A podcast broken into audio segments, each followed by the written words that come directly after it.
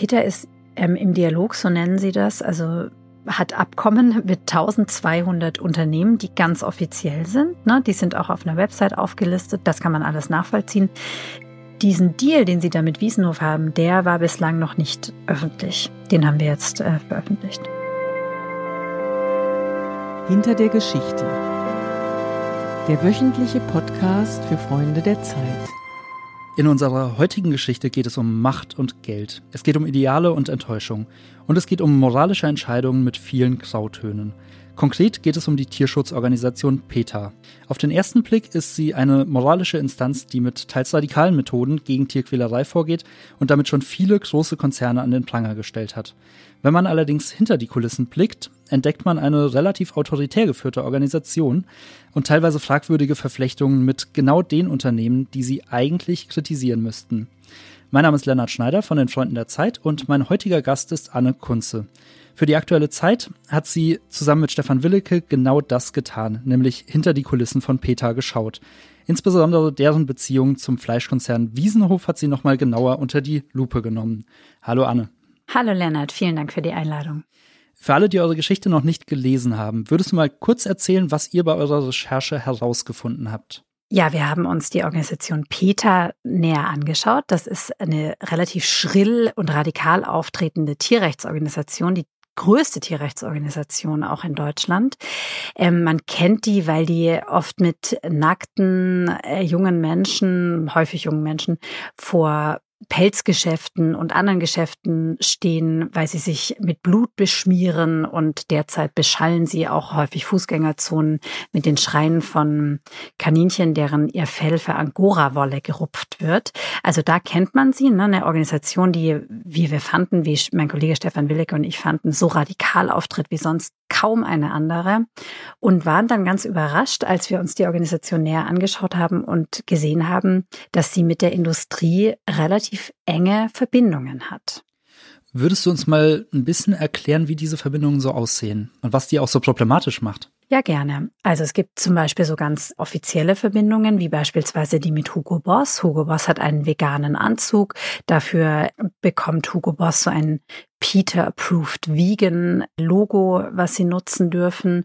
Und haben sozusagen Ruhe vor Peter, ne? das kann man so beschreiben. Also sie haben diesen veganen Anzug und ähm, haben den Pelzanteil aus ihrem Sortiment aussortiert und dafür lässt Peter sie in Ruhe. Dafür stellt sich Peter nicht vor die Hugo Boss Geschäfte. Das ist so das, was man vielleicht noch einigermaßen erwartet, ne? was so im Rahmen des Erwartbaren ist. Wir haben uns aber dann mal den Ursprungsfall angeschaut, die Urszene, in der Peter mit der Industrie zusammengearbeitet hat.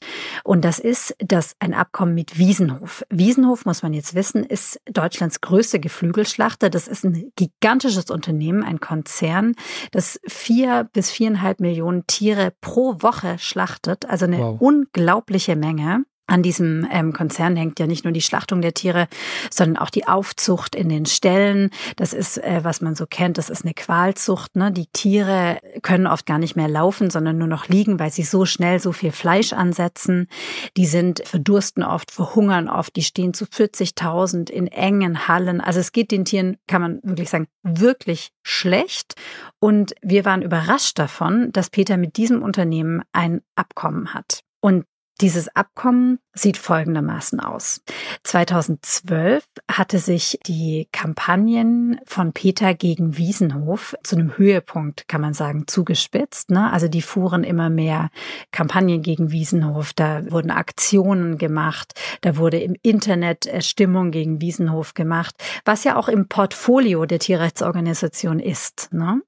Und irgendwann kam es dann aber zu einem Treffen der Chefs von Wiesenhof, das sind Peter und Paul-Heinz Wessjohann, Junior und Senior Chef, die haben sich mit dem Vorstand von Peter getroffen. Das sind nur wenige Leute, das ist nur eine Handvoll Leute und haben miteinander gesprochen. Wiesenhof hat dann zugesagt, wir machen eine vegane Produktlinie. Irgendwann, also diese vegane Produktlinie ließ einige Jahre auf sich warten, aber sie haben gesagt, ja, wir machen eine vegane Produktlinie und wir machen so eine Initiative für mehr Tierwohl. Einigen Tieren geht es sogar wirklich besser. Die sind dann in sogenannten Privathofstellen. Das ist aber wirklich nur ein Bruchteil ne, der Tiere, muss man sagen. Naja, und da, darauf hat Peter sich eingelassen. Also die haben da gesagt, okay, das machen wir. Und es gab eben auch ein denkwürdiges Treffen in Stuttgart. Und nach diesem Treffen in Stuttgart gab es bei Peter eine Liste. Und diese Liste ist jetzt hochinteressant. Was genau hat es mit dieser Liste auf sich? Ja, diese Liste, die besteht aus 49 Stellen und das sind die Adressen von Stellen, in denen die Tiere eines Konkurrenten von Wiesenhof gemästet werden, nämlich Heidemark. Und diese Adressen sind in der Branche sehr begehrt, weil man muss vielleicht dazu sagen, dass in der Schlachtindustrie, in der Fleischbranche ist es nicht offen. Das ist nicht so, wie wenn wir jetzt sagen, wo ist denn die nächste Edeka-Filiale, ne, und das im Netz raussuchen können. Die Masters sind in der Regel ein sehr, sehr gut gehütetes Geheimnis, weil man nicht möchte, dass ja Stalleinbrüche passieren, alles Mögliche, ne? Aber man sieht, wenn man so durch die Gegend dort fährt, also beispielsweise Niedersachsen, aber auch Brandenburg und so, sieht man äh, nur so graue, flache Bauten und in denen Bauten verbergen sich dann eben oft Geflügelmästereien. Bei Peter war das natürlich ein, ein große Errungenschaft, plötzlich diese Stelle zu kennen, die Adressen dieser Stelle zu kennen. Und sie haben sich dann aufgehört, Kampagnen gegen Wiesenhof zu fahren. Also sie haben seitdem nichts mehr gemacht gegen Wiesenhof. Es gibt hin und wieder so kleine juristische Auseinandersetzungen, aber nichts mehr von der Schlagkraft, wie man sie davor kannte, und haben stattdessen eine große Heidemark-Kampagne gestartet. Was mich am meisten verblüfft hat, ist, dass diese Adressen der Stelle so ein großes Geheimnis sind. Ihr beschreibt ja auch gegen Ende eures Textes eine Organisation von Anwohnern, die sich gegen einen dieser großen Mastbetriebe einsetzen, der in ihrer Nachbarschaft ist. Und da beschreibt ihr ja auch, dass da zum Beispiel der Gestank sehr groß ist, dass es Auswirkungen auf das Grundwasser hat, wie ist es überhaupt möglich, dass solche riesigen Betriebe, in denen ja teilweise tausende Tiere am Tag geschlachtet werden, so geheim gehalten werden? Also natürlich, wenn man dort wohnt, ne, dann weiß man schon, da und da ist ein Stall, aber es gibt jetzt nicht irgendwo eine Liste, wo man offen mal nachschauen kann, wo überall mästet in Heidemark oder auch die PRW-Gruppe, also Wiesenhof, sein Geflügel. Das gibt es eben nicht. Hm, ich glaube, also aus anderen Gesprächen, das war jetzt nicht für diese Recherche, aber ich beschäftige mich schon äh, lange intensiv mit der Fleischindustrie. Und da habe ich aus anderen Gesprächen erfahren, dass man sich eben auch schützen möchte gegen eben solche Stalleinbrüche, ne? wie sie damals Peter ja noch gemacht hat. Also damals war das auch noch so, kann man sagen, Kavaliersdelikt. Mittlerweile ist das äh, strafbar, teilweise solche Stalleinbrüche. Und damals ist Peter noch selber in die Stelle eingestiegen. Mittlerweile bekommen die sehr viel zugespielt von Tierschützern diese Zusammenarbeit zwischen Peter und Wiesenhof. Ihr beschreibt in eurem Text ja auch, dass die auf so einer großen persönlichen Sympathie beruht, was ja völlig verblüffend ist, wenn man sich vorstellt, dass da radikale Tierschützer auf einen Großkonzern treffen, der eben äh, wahnsinnig viele Tiere im Jahr tötet. Wie ist diese Sympathie zwischen diesen völlig unterschiedlichen Gruppen zustande gekommen? Also ich glaube, dass es Sympathie ja immer mal geben kann, ne? völlig unabhängig von der eigenen Haltung, der eigenen ideellen oder vielleicht würden auch manche sagen ideologischen Haltung, kann es ja Sympathie geben. Hier in diesem Fall war es so, dass Edmund Haferbeck und Harald Ullmann aus dem Vorstand von Peter in Stuttgart sich getroffen haben mit den beiden Vorständen von Wiesenhof.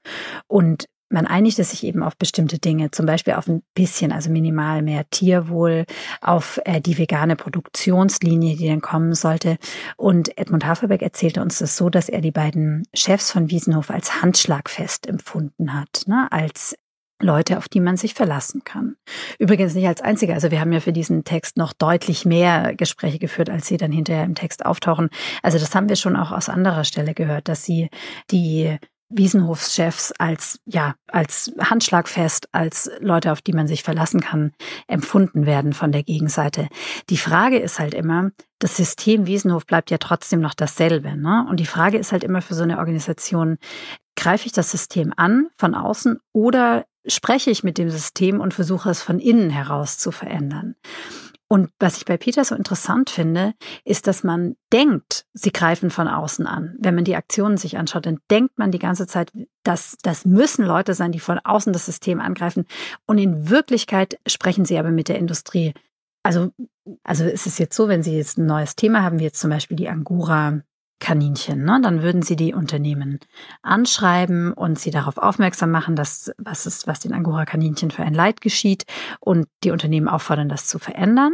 Und wenn die Unternehmen Gesprächsbereitschaft signalisieren, dann lässt Peter sie in Ruhe. Dieses Verfahren klingt ja auf den ersten Blick so ein bisschen wie Schutzgelderpressung, aber im guten Sinne oder für eine gute Sache zumindest mal.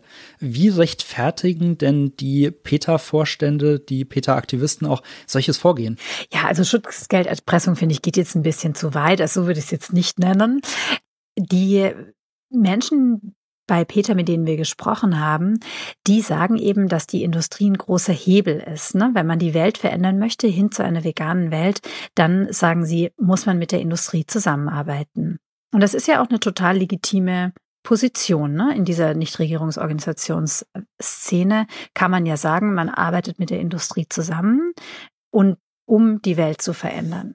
Was mein Kollege Stefan Willeke und ich spannend fanden, ist die Diskrepanz zum öffentlichen Auftreten. Ihr zieht ja am Ende eures Textes auch nochmal Bilanz, wie sich zum Beispiel die Schlachtungszahlen bei Wiesenhof entwickelt haben oder der Anteil der vegetarischen oder veganen Linie am Gesamtumsatz. Und ich glaube, bei Kooperationspartnern wie Hugo Boss sieht es auch nicht unbedingt anders aus. Würdet ihr sagen, dass diese Kooperation, äh, diese Strategie erfolgreich ist? Also bei Wiesenhof würde ich das absolut verneinen. Da würde ich sagen, es ist nicht erfolgreich, weil den allermeisten Wiesenhofhähnchen geht es fast genauso schlecht wie zuvor. Es sind ja auch noch deutlich mehr geworden. Ne? Das muss man auch, das darf man nicht vergessen. Also der Konzern ist ja im gleichen Zeitraum seit 2012 gewachsen. Das ist ja nicht wenig, ist ja nicht so, dass sie weniger Hähnchen schlachten. Sie schlachten ja mehr Hähnchen und Enten und Puten. Und es geht diesen aller, allermeisten wirklich nicht besser als vorher. Und deswegen würde ich sagen, also so, das kann man natürlich aus individuellen Gesichtspunkten anders bewerten, aber wenn man jetzt sich anschaut, den Tierschutz, ne, die Tierrechte, wie Peter sagen würde, dann würde ich sagen, die Tiere haben nicht mehr Rechte bekommen bei Wiesenhof. Klar, es gibt ein, äh, eine vegane Linie, die ein bis zwei Prozent des Umsatzes ausmacht, allein im, also nur im Wurstbereich, nicht mal auf den Gesamtumsatz gerechnet. Das ähm, finde ich jetzt nicht enorm viel. Wenn man es jetzt mal von Wiesenhof entfernt betrachtet, merkt man ja durchaus, dass der Trend ja durchaus auch zu veganen und vegetarischen Ersatzprodukten geht. In den Supermärkten, zumindest mal in den Großstädten, werden die entsprechenden Regale auch immer größer. Es wird wahnsinnig viel geforscht und entwickelt. Würdet ihr trotzdem sagen, dass Peter gesamtgesellschaftlich oder für die gesamte Industrie betrachtet was bewegt hat? Ja, sicherlich ist Peter ein wichtiger Bestandteil daran, dass man, dass der gesellschaftliche Diskurs sich verändert. Ne? Das tun sie aber, finde ich, eben nicht durch diese Abkommen mit der Industrie, sondern eher durch die Aktionen. Also natürlich sind viel mehr Menschen darauf aufmerksam geworden, was Tieren widerfährt. Es gibt einen gesamtgesellschaftlichen Trend hin zum Vegetariertum, vielleicht sogar zum Veganertum. Da würde ich sagen, es hat Peter eine ganz, ganz wichtige Rolle. Ich weiß nur nicht, ob die Industrieabkommen so, eine, so ein wichtiger Bestandteil dafür sind. Diese Industrieabkommen, die sind ja sehr unterschiedlich ausgestaltet. Du hast vorhin auch schon das Wort Handschlagsfest erwähnt. Diese Kooperation mit Wiesenhof zum Beispiel ist ja meines Wissens nach nicht schriftlich fixiert oder das ist ja jetzt kein offizieller Vertrag, sondern eher so eine informelle Absprache. Wie transparent geht Peter mit solchen Absprachen um? Also die Peter ist ähm, im Dialog, so nennen sie das, also hat Abkommen mit 1200 Unternehmen, die ganz offiziell sind. Ne? Die sind auch auf einer Website aufgelistet. Das kann man alles nachvollziehen diesen Deal, den Sie da mit Wiesenhof haben, der war bislang noch nicht öffentlich. Den haben wir jetzt äh, veröffentlicht. Stand Peter wegen solcher Deals schon häufiger in der Kritik oder ist das jetzt das erste Mal, dass das an die Öffentlichkeit gerät? Also in, an so eine breite Öffentlichkeit würde ich sagen schon das erste Mal. Intern, also in der Tierrechtsszene, in der wir uns natürlich auch viel umgehört haben, da werden die schon kritisiert. Also von anderen Tierrechtsorganisationen oder Tierschutzorganisationen, die sagen, ja, also man spricht, also man kann sprechen, aber man macht keine Deals mit solchen ähm, Unternehmen. Wir haben ja auch eine von diesen anderen Tierrechtsorganisationen zitiert, die Soko Tierschutz. Da sagt der Chef oder der Gründer von Soko Tierschutz, Friedrich Müllen, sagt, man muss aufpassen, dass man bei der der Umarmung nicht die Luft verliert und nennt solche Abkommen einen Pakt mit dem Teufel. Also diese Kritik gibt es innerhalb der Szene schon. Nur ist die Szene ja überschaubar. Ne? Also wir haben jetzt natürlich, haben das jetzt auf einer breiteren Basis nochmal zur Diskussion gestellt. Das ist ja insgesamt eine Entwicklung, die man auch bei Parteien zum Beispiel beobachten kann, dass die häufig mit großen Idealen, großen Forderungen sehr radikal starten. Und wenn sie dann größer werden, äh, mehr Einfluss gewinnen, dann nähern sie sich dem System immer weiter an. Würdet ihr sagen, wenn man was verändern will, muss man Teil des Systems sein? Also das ist schon die große gesamtgesellschaftliche Frage, die du da aufwirfst. Ne? Muss man Teil des Systems sein oder sollte man außen vor bleiben? Ich würde das im Einzelfall auch echt unterschiedlich beantworten. Das kann sicherlich auch was bringen, wenn man mit der Industrie spricht. Also es kann gut sein, dass sich dann die Industrie verändert. Nur ja, muss man eben den Einzelfall sich anschauen. Und der Einzelfall Wiesenhof würde ich jetzt sagen, hm, also da bin ich erstaunt, dass Peter sich nicht mehr auf die Fleischindustrie so stark eben einschießt, wie sie es mal getan haben, sondern jetzt gerade, ich habe gefragt, oder Stefan Willek und ich haben gefragt, was ist denn das dringlichste Problem zurzeit? Und dann hieß es ja, TUI ist das dringlichste Problem zurzeit, weil die bieten immer noch Reisen zu SeaWorld Aquarien an. SeaWorld Aquarien, das sind drei Stück, die stehen in den USA, dort werden 20 Orcas gehalten werden. Also das hat uns erstaunt, mein Kollege Stefan Willek und mich hat das erstaunt. Du hast gerade auch schon angesprochen, dass zum Beispiel die Soko Tierschutz ja starke Kritik an dem Vorgehen äußert. Entsteht da gerade auch so ein kleines Vakuum, in das dann auch andere Organisationen versuchen einzutreten, die sich vielleicht radikaler für Tierschutz noch einsetzen? Ja, das äh, beobachte ich schon, wenn ich mir die Szene anschaue, dass es andere Organisationen gibt, die da deutlich radikalere Positionen vertreten. Allerdings gab es die auch vorher schon. Also Peter ist nur die bekannteste Organisation. Man kennt Peter, die gibt es, die anderen gibt es auch schon vorher, die sind nur nicht so wahnsinnig bekannt wie Peter. Was mich überrascht hatte, war auch, dass die Peter-Funktionäre offensichtlich sehr gesprächsbereit waren euch gegenüber. Und es klingt auch so, als hätten sie da wenig Schuldbewusstsein oder Problembewusstsein, was ihre Kooperation angeht. Wie hast du das erlebt? Ja, ich habe das auch so erlebt, wobei ich dazu sagen muss, dass mit Peter vor allem mein Kollege Stefan Willecke gesprochen hat. Ich habe mich stärker um äh, die Wiesenhofsseite gekümmert. Aber wir haben natürlich auch Gespräche gemeinsam geführt. Die waren sehr, sehr offen. Und das ist auch nicht, ja, also sie, sie sehen das nicht als schuldig oder die sehen das wirklich als einen Teil der gesellschaftlichen Veränderung, dass sie mit der Industrie sprechen. Insgesamt die Organisationsstruktur von PETA ist ja relativ autoritär, das hatte ich in der Einleitung schon erwähnt. Also es gibt gar nicht so viele Mitarbeiter oder auch Vereinsmitglieder. Sie haben zwar ein sehr großes Unterstützernetzwerk, aber wie würdest du so die Organisation beschreiben? Also bei Peter ist es so, der Verein hat nur sieben Mitglieder. Und das ist ja erstaunlich. Ne? Man denkt, das sind 30.000 Aktivisten allein in Deutschland, aber nur sieben Mitglieder hat der Verein. Der, äh, der Vorstand besteht aus drei Menschen. Das ist schon wirklich, wirklich wenig. An der Spitze steht Ingrid Newkirk. Das ist die amerikanische PETA-Chefin, die ich auch interviewt habe für dieses Dossier und die ganz begeistert ist von den ähm, Industrieabkommen, die die deutsche Sektion da so an Land zieht. Was ist euer Eindruck gewesen? Was treibt diese Menschen an? Ist es wirklich einfach nur die gute Sache und reiner Idealismus oder ist da auch ein gewisses Machtgefühl dabei? Das kommt, würde ich sagen, immer auf die Person an, mit der man spricht. Also ich habe mit vielen Mitarbeiterinnen von Peter gesprochen, die wirklich durch und durch getrieben waren, also junge Frauen vor allem, die getrieben waren von der Sache und die ganz, ganz authentisch äh, sind und geschildert haben, äh, wie sehr sie sich äh, für Tierwohl einsetzen, die ihren eigenen Weg zur veganen Ernährung beschrieben haben. Jetzt bei dem Vorstand könnte ich mir schon vorstellen, dass es vielleicht auch nach all den Jahren des Kampfes so ein bisschen das Gefühl gab, es ist jetzt gut, mit den Mächtigen mal am Tisch zu sitzen und zu reden. Wobei ich das nicht werten möchte. Also das ist ne, ja, das ist natürlich in dieser Lesart, dass man die Gesellschaft so verändert, indem man mit der Industrie spricht, ja auch der richtige Weg. Eine Person stellt ihr in eurem Text ja auch in, in den Mittelpunkt, nämlich Herrn Haferbeck, der sogar mal als der Ayatollah von Peter bezeichnet wurde. Der ja. hat einen sehr spannenden Werdegang. Würdest du uns den mal ganz kurz erzählen? Ja, gerne. Also Edmund Haferbeck, der leitet jetzt eben die Rechtsabteilung bei Peter, aber eigentlich ist er derjenige, also wenn wir JournalistInnen immer bei Peter anrufen oder so, dann hat man immer mit Edmund Haferbeck zu tun. Also er ist wirklich, sage ich jetzt mal, der Mann für alles bei Peter. Er ist arbeitet auch unendlich viel und kennt sich super aus und so weiter. Also er ist auch für uns Journalistinnen immer ein sehr, sehr interessanter und spannender Gesprächspartner.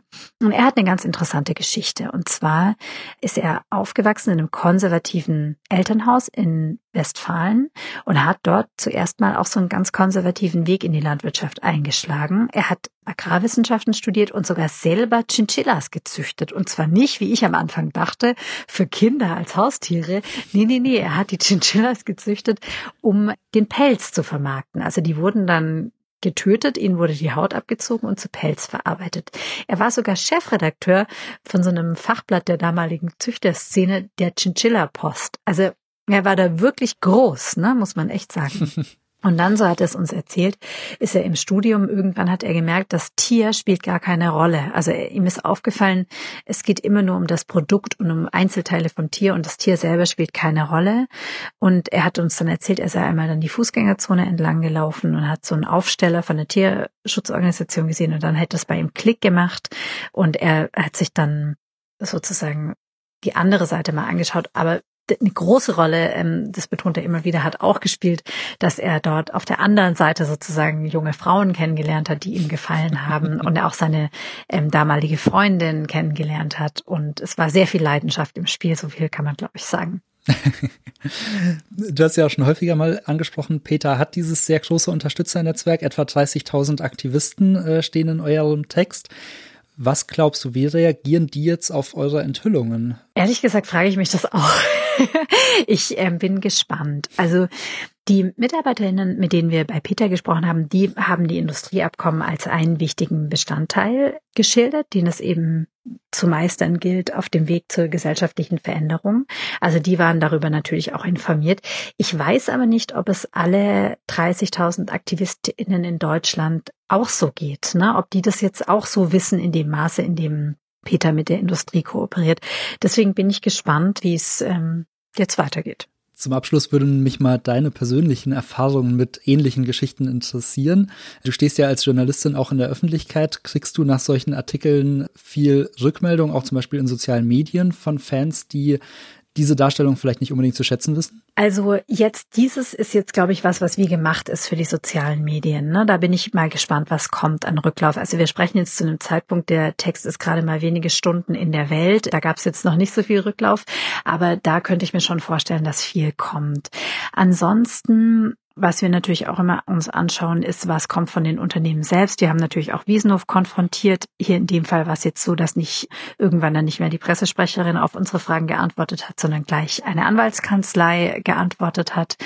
Das ist auch so ein typisches äh, Vorgehen bei investigativen Recherchen, dass dann irgendwann eben die Anwälte ins Spiel kommen. Wir lassen natürlich unseren Text auch immer noch mal prüfen von unserem sehr guten Presseanwalt Jörg Nabert. Der liest immer jeden Text und schaut ihn sich an ähm, und diskutiert mit uns noch Details. Also das ist immer so das erste Feedback, was man bekommt, ne, in der sogenannten Konfrontation, wenn man mit dem Unternehmen spricht. Dann bin ich mal gespannt, wie sich die Geschichte weiterentwickelt, wie es auch für euch persönlich ausgeht. Vielen Dank, Anne, für das Gespräch. Vielen Dank, Lennart. Danke, dass ich da sein durfte. Und ich hoffe, Ihnen hat dieser Podcast gefallen. Falls Ihnen das Gespräch gefallen hat, würden wir uns sehr freuen, wenn Sie ihn weiterempfehlen und wenn Sie uns eine Bewertung zum Beispiel bei Apple Podcasts geben, denn das hilft anderen dabei, diesen Podcast zu entdecken. Außerdem können Sie gerne mal in unser Archiv schauen. Auf www.freunde.zeit.de finden Sie nämlich noch über 160 weitere Episoden aus den letzten Jahren der Zeit über ganz viele Geschichten hinter den Geschichten. Sie können unseren Podcast natürlich auch überall abonnieren, wo es Podcasts gibt, zum Beispiel bei Apple Podcasts, bei Spotify und dann verpassen Sie auch in Zukunft keine Episode mehr. Damit verabschiede ich mich und freue mich, wenn Sie auch nächste Woche wieder reinhören.